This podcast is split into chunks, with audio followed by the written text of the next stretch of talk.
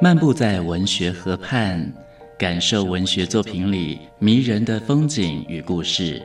阅读原本是一件孤独的事，可是当我们讨论一起读过的书，这个过程就足以形成最美好的陪伴，也让局促的心灵有了转身的惊喜。作家林庆杰带你走进阅读的世界，请听陪你读的书。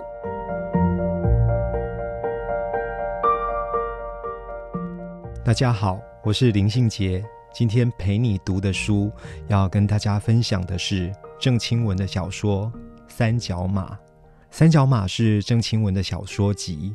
郑清文这一位作家，他到现在还是持续的笔耕，持续的不断用自己的书写来见证台湾的社会变迁跟人情的冷暖。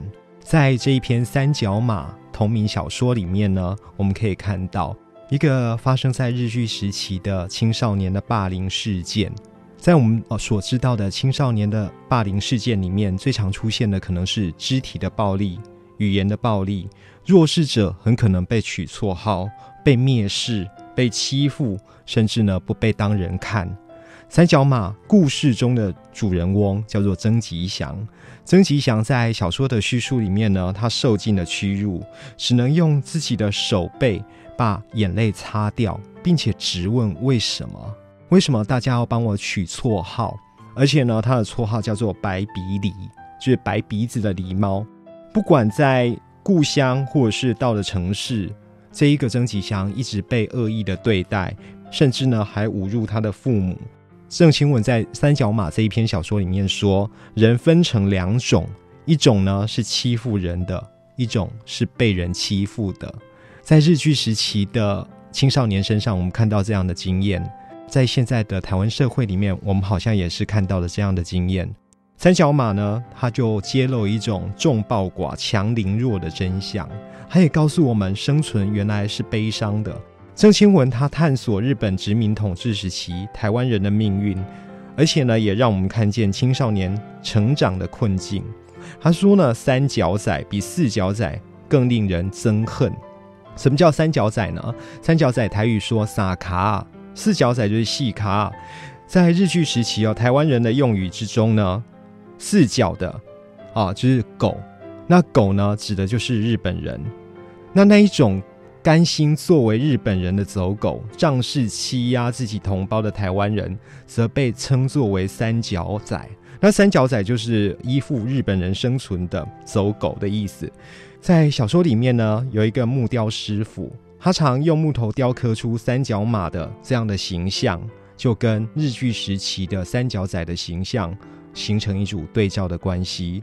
小说的开头就告诉我们，有一个木雕师傅啊，他的三角马，那这一个三角马就成为小说重要的线索，而且也让我们好奇，为什么他雕的马都是三只脚的。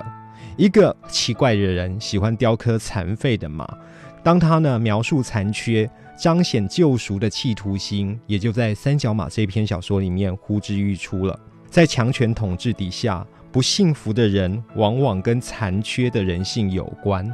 人性是残缺的，可能肢体也是残缺的。当幼年的时候被取笑、被压迫的这一个曾吉祥当上警察之后。他也成为了统治者的帮凶，他成为了一个压迫者，就是三角仔。